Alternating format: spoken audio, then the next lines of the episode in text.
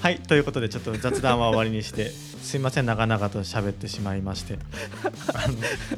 あの今から本題に入りますのでよはい。ろしくお願いします。はい。始まりました。ティーチャーティーチャーよっ。ひとしです。はるかです。この番組は世界中を回る先生のはるかとラジオ番組のプロデューサーをやっているひとしの2人で子育てのお悩みを納得するまで考えていくポッドキャスト番組ですよろしくお願いします。よろしくお願いします。今日も前回に引き続きインスタライブで公開収録をやっております。はい。あ桜作さんいい番組だ。ありがとうございます。あありがとうございます。今回は学級崩壊のお便りをいただいたんですけど学級崩壊のお便りから子供がどのようにしたら言うことを聞かないのかみたいな話をしていきたいと思っております。うん。やっぱ学級崩壊と関係してるよね。うん。子供への接し方やもんねもう密接も密接やね。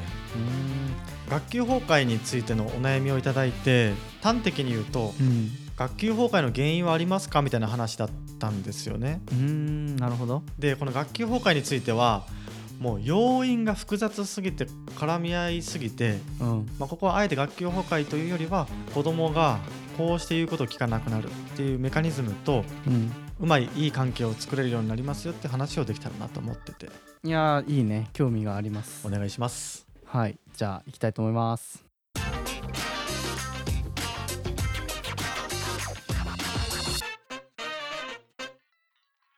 はじめまして。いつもラジオを聞かせてもらっています。小学校6年生の子を持つ母親です。ありがとうございます。ありがとうございます毎回ハッとさせられたり助けられたり勇気づけられたりしています。ありがとうございます。子供が6年生になり間もなく1学期を終えようとしています。はい。ちなみに3学期制の学校です。うんうんうん。うんうん。子供から話を聞く限りクラスの一部が先生に対して反抗的な態度暴言や授業中にうろうろする。授業中にタブレットやゲームや YouTube を使う。などあら。いわゆる学級崩壊に近づきつつある様子です。うんうんうんうんだから息子さんの通ってるクラスが学級崩壊間近間近というかもうしちゃってるのかもしれない。いや全然そんなことないけど。そこでお聞きしたいのですが学級崩壊はなぜ起きるのでしょうか。やはり誰かに何かしらの目的があるのでしょうか。また解決に向かう方法もありますか、というご質問でした、はいありがとうございます。あのーこれ今インスタライブの方もいるからインスタライブの方に向けて話をしてもいい？うん。あのー今フィンランドにいてうん。でフィンランドって教育めちゃくちゃ有名で世界一だって言われたりしてるんですけどしてるね。あのこれ全く同じようなお悩みがあるみたいです。えー、学級崩壊してるってこと？あの学級崩壊してるというよりは日本って先生が厳しい国って言われるよね。へえあそうなんやね。あい言われるんだよね。そうだけど逆にフィンランドはあのすごい先生が優しいっていう印象を持たれてるんようんうんでこれ本当なの？と思って聞いてみたらうん。うんあのフィンランド人の方に聞いたりフィンランドの先生に聞くともう本当だって言うんよね。うん。先生が優しい。あの先生に怒られた記憶はないし先生どんな人だった？って聞くと、うん。もう本当にみんな口を揃えて先生最高だったって言ってるんよ。でも日本と同じ。だけど先生が怒ったりしないもんだからうん。まさに今言ってるように授業中にうろうろしたり授業中にスマホ触ったりとかしてうん。あの先生の言うことを聞かなくてなんかそれが問題だって言われたりもしてるんだって。うーん。じゃあやっぱ子供から見て最高だって思われるだけではダメってことだよね。そう。うわ言いたいこと言ってくれてありがとう。もうそうなんよ、うん、子供にとって優しいとか、うん。子供にとって最高だねって言われる大人がうん。まあいい教育者かどうかっていうとまた違うあの指標もありますよって話を今日できたらなと思って。はあ。なかなか難しいね。なんか俺からするとやっぱ、うんうん優しかった先生とかの思い出が多くてさ、うんうんうん。なんかそういう先生がいい先生っていうイメージをどうしてもしてしまうところがいやでもめっちゃ大事と思うそれは、うん。まあ、とにかくあのトラウマを植え付けるようなうん。あの叱り方して人格を否定するような人よりは、うんうんうん。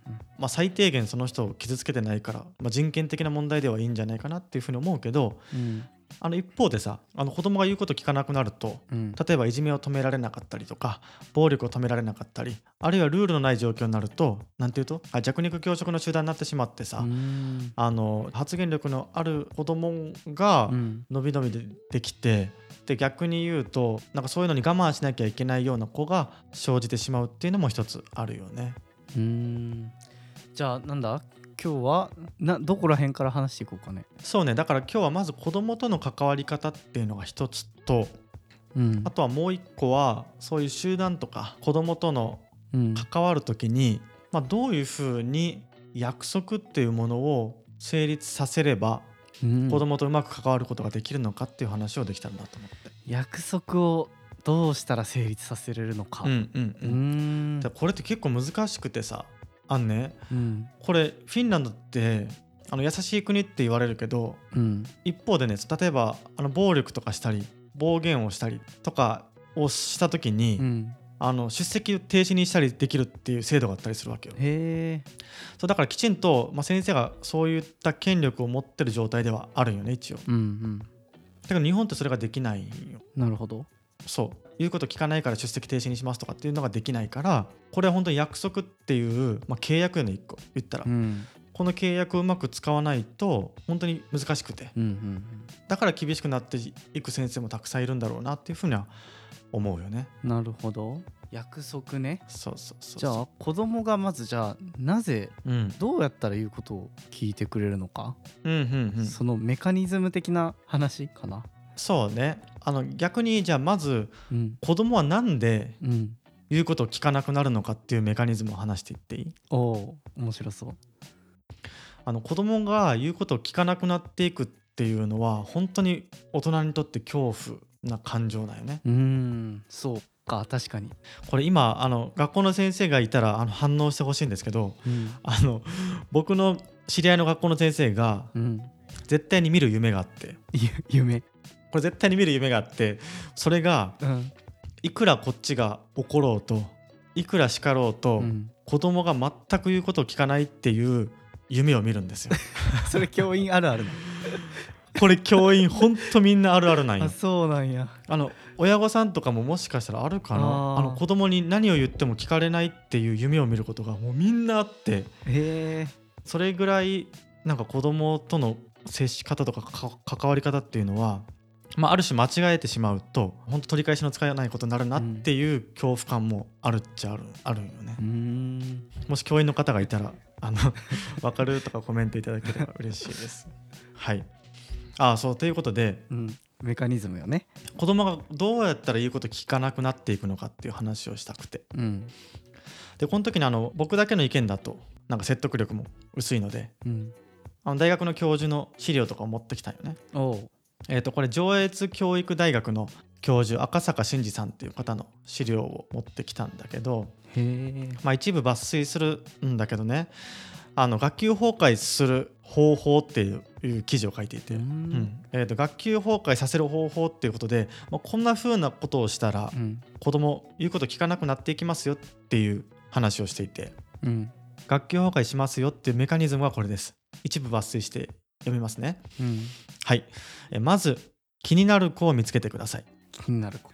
気になる子っていうのは反抗的な子非協力的な子授業中によく死後をする子立ち歩きがちな子勉強のできない子甘えん坊の子どんな子でもいいです。うん。だから自分が教師ってことよね。うんうんうんうん。この子全然授業に協力的じゃないなみたいな子を見つけましたまず見つけてくださいと。あのご家族でもいいです。ご家族の中で、うん。まあ、兄弟がいたとして、まあ、そういう気になる子を見つけてください。うん。であなたは最初は優しく声をかけます。ね。しかしその子は言うことを聞きません。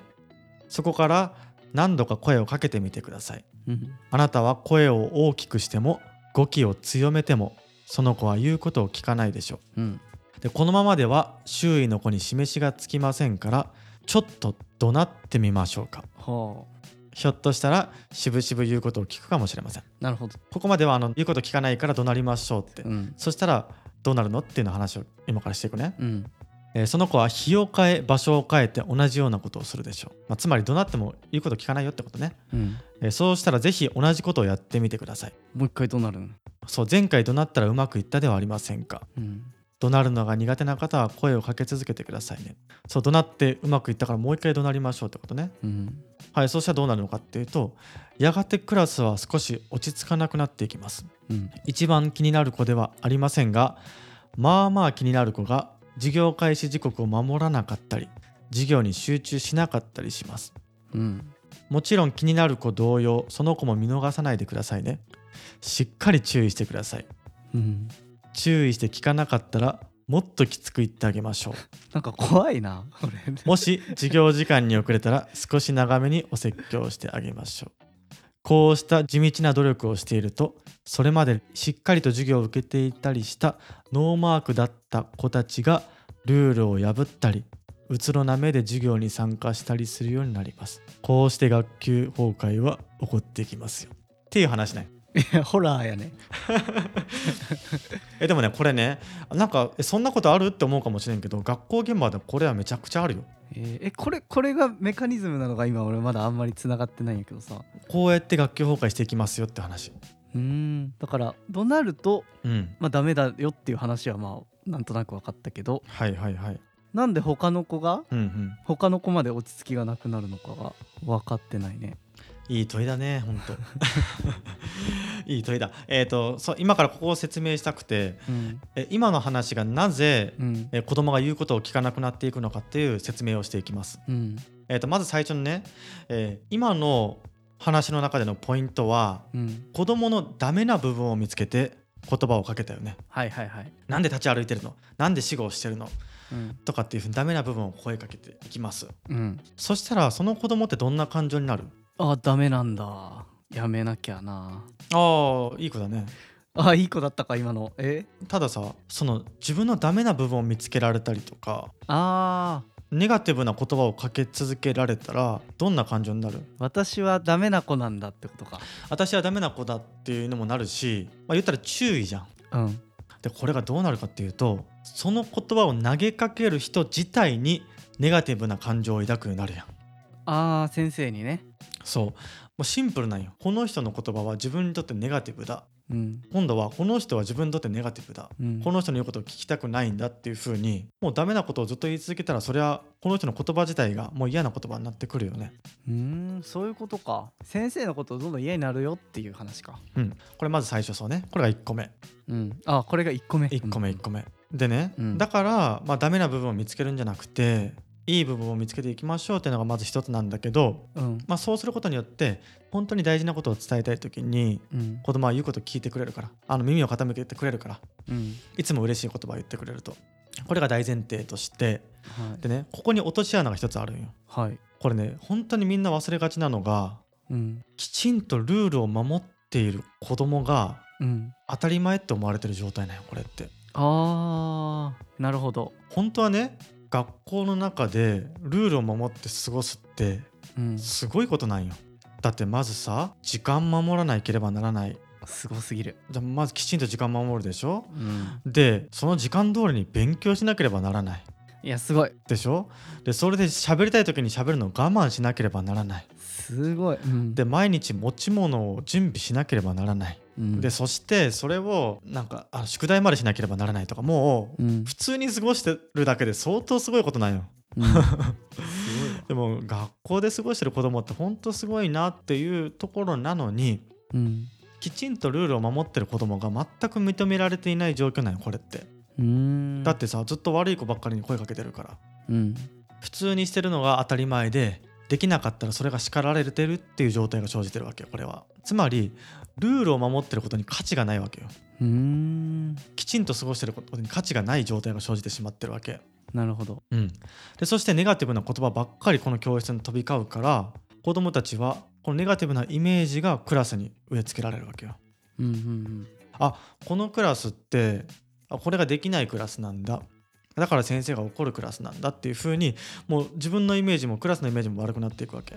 うんうんでそうなるとどんどんどんどん子供っていうのは普通にしてること当たり前にできたことができなくなってくるしうんなぜかっていうとそれは自分たちができないんだっていうイメージを持っちゃうから。うーん本当は十分普通に過ごしてるだけでできてることが多いのにできないと思っちゃうまずルール守ってるだけですごいのよ。すごいね。いいことしてるのよ。そのおかげでこのクラスは気持ちよく過ごせてるのにそこに目を向けないで悪いところばっかりに目を向くとその悪い言葉が自分たちのイメージになっちゃうわけ。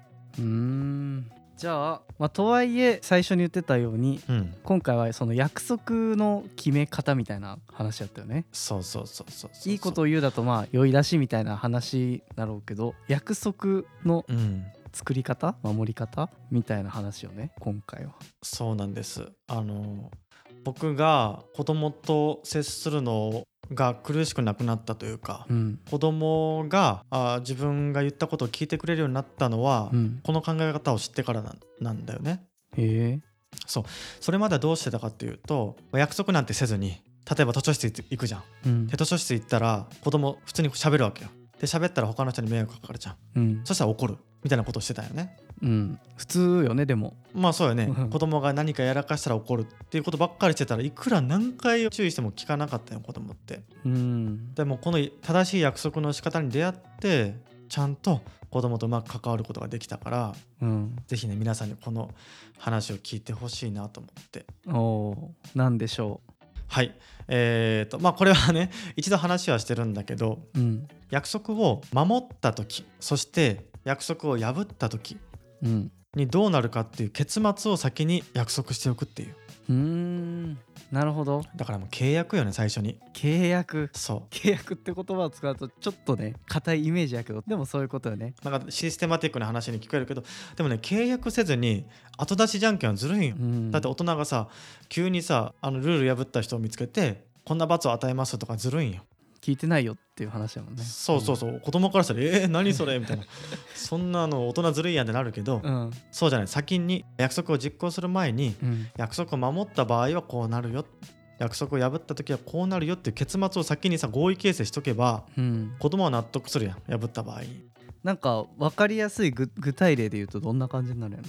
そうね。まず3つステップがあって約束の作り方には、うん。まあ、これは以前も紹介したあのアドラー心理学の論理的結末っていうものなんだけどお一回あったね論理的結末。そうそう。それをちょっともうちょっと分かりやすく説明しようかなと思っていてうん。約束を守るための3つのステップがありまして。1個目が約束を作る理由を論理的に説明しましょうっていうところなんだよね。うんうん。そうまず理由を説明しよう。でそしてここが大事であのこっちが一方的に約束作ってそれを守れんかったら罰与えるぜみたいなこと言ったら子供ええやん。うん。子供しょぼーんってなるやん。うん大人強って大人早くなりたいなって。そこまでなる そこまでなるかもね。そうそうなっちゃうやん。うん。大人ずるーってなっちゃうから、そうじゃなくて子供と一緒にルールを修正する時間を取ると。うん。これだったら納得できるかなって。お互い納得できる状態を作ると。はい。でそして最後に約束を守った場合と約束を破った時の結末はこうなるよね。それでもいいかなっていう事前の契約が重要なわけよ。うーん。でこれ具体的に説明するとうん。子供になんか小学校の時思い出してほしいんやけどうん。なんか子供が並んで教室移動しとったの覚えとる？あ音楽室とか？そうそうそうそうそう。はいはい。並ぶやん。なんとなくわかるかも。うん並んで移動するね。並んで移動しとったやん。俺あれ嫌やったんよ。あそうなんや。なんかみんなにこう並ばせてさうん。移動するってなんか何パレードじゃないんやからと思ってたよずっと。あ先生側でね。あそうそう先生側として。うん。そう先生側としてなんか一回一回移動教室するときに並ばせるの嫌だなってずっと思ってたんよ。でそれでちょっと並ぶのやめんっていう提案をしてみた子供に。はるか側からね そうそう並ばんでもう行こうぜって。いうでそうなるとどうなるかっていうとあの子供騒ぐんよ。うん。で喋りながら騒ぎながら走りながら移動されると危ないや。んしかもなんか他のクラスに迷惑みたいなことになるよね。そうそうそうそう。他のクラスに迷惑がかかるから並んで行ってるんだけどうん。でも俺はねこの子たちは賢いからうん。もう俺の目がなくても並ばんでもいけるって思ったんよ。うん。でそこでこんな提案をしてあの並ばんで行こうと。みんな。もうす自由に行こうと。で自由に行く代わりに約束をしてほしい。ここで約束が出ます。うん。約束どんな約束をしたかっていうと最初ね。うん。もし喋って他のクラスに迷惑をかけたりあるいはあの走ったりとかしたら危ないからうん。もしそんな人がいたらあのまた並ぶのに戻そうって言ったんよ。うんうんでそこでまあ約束を作る理由としてはあの他の人に迷惑かかるからしかも危ないから歩いてそして喋らずに移動するっていうのが条件だよっていう約束をした。うん。でこの約束を破った場合はもう一回並ぶのに戻るからねってみんな嫌やろっていうふうに話をしたわけよ、そしたら、まあ、納得するだろうなと思ったけどまあ、ある子がこんなこと言ってきてあえなんであの私は喋ってないのにその破った子に合わせなければならないんですかっていう。あ確かに。めちゃくちゃまっともやねこの子。よう言えたねそう。そう。れすごいよでねそういう子たちの意見を聞いてルールを訂正するわけ。うん。確かにと。守ってる人がバカらしくなるルールっていかんねって でどうするかっていうと分かった分かった。じゃあもし喋ってる人がいたり走ってる人がいたらその子たちは先生と一緒に歩いて並んでいこうねって。これだったらいいって。はあはいはいはい。あそしたら「ああうんいいっすね」ってなってそれを実施したわけ。どうなったんやろ。で そしたら子供たちは「あそうなんや」って言ってうん。あの本当に静かに生きる子たちは行ってうん。でどうしても喋っちゃいますとかいう人たちはあの先生と一緒に並ぶようになったおお成功ししたんだ。そうそう。でそんな風に約束を破った場合と約束を守った場合にうん。どんな結末があるのかっていうのを先に契約した上でこれだと納得できるっていうことを言った上で実施したらうん。約束を破った子たちもあ喋っちゃったから並んでいかないかんとかって言ってうん。行くわけよ一緒に。はあなるほどね。システムになった感じあるね。そうそうそうそうそうそう。怒られた感じないわそれだと。うんうんうん。そうなんよ。だから先に契約していたんだから、うん。子供たちは納得するよね。ああもう言っとったけんしょうがないよねって、うん。でこれがないくて後出しじゃんけんにしてしまうとなんか急に先生が怒って急にこんな罰をしますとかだったら子供たちは言うことどんどん聞かなくなっていくけど。はいはい。先に合意形成してで約束を破ったらこうなるよっていうことを踏まえた上でうん。約束をするといいのかなっていうふうに思うわけよ。なるほど。いいね、うんうんうん。約束の決め方ね。うん。まとめるとなんだ子供たちが言うことを聞かなくなるっていうのはうん、大人の人の言葉によって大人にネガティブなイメージを持っちゃうから。そうダメなところばっかり指摘続ける。ダメな人を見つけて、えーその人ばっかり指摘してたらネガティブなイメージを持つし約束も守ることに、まあ、価値がなくなっちゃうと、そう約束守れてることが価値があるのにうん、守れてる子たちは何もメリット享受できなくて破ってる子に対して時間が割かれてる状態を作ると子供はうん。約束守るの嫌じゃないって、うん。そうねなんで、まあ、酔い出しを行って大人の言葉に対してちゃんといいイメージを持ってもらうことっていうのとうん。約束を守った時にどうなるか破った時にどうなるかっていう結末を明確に最初に契約しておく。うん。契約という言葉を使うと硬いけどうん。契約しておくはい契約が大事です。大事やね。もう契約っていう考え方のおかげで僕は子供との約束が上手になったかなっていうふうに思うので、うん。はい先に契約です。ですね。最後にもう本当に時間もうめっちゃ経っちゃってるんですけど最後に感想だけまたご紹介させてもらいます。はいお願いします。はい自転車に乗っている時車の運転中や家事中に聞けるラジオという形が本当にありがたいです。ありがとうございまありすがとうございます。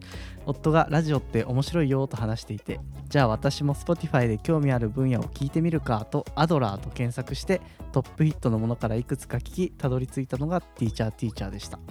あ検索でアドラーで。珍しいのかな、ああるあるなのかな？そっか結構アドラー心理学ばっかり紹介してるから。か アドラーで見つけてくれたんですね、なちなみに夫がラジオって面白いよと聞かせてくれたのは古典ラジオでした。ああ古典ラジオ。ひとしくんとのつながりがある。そうね超歴史音痴の私でも歴史ってすごいな面白いな。今につながるんだなと感じていた後に古典ラジオとティーチャーティーチャーのつながりがあるということをラジオ内で知ってなんだか嬉しくなったのを覚えています。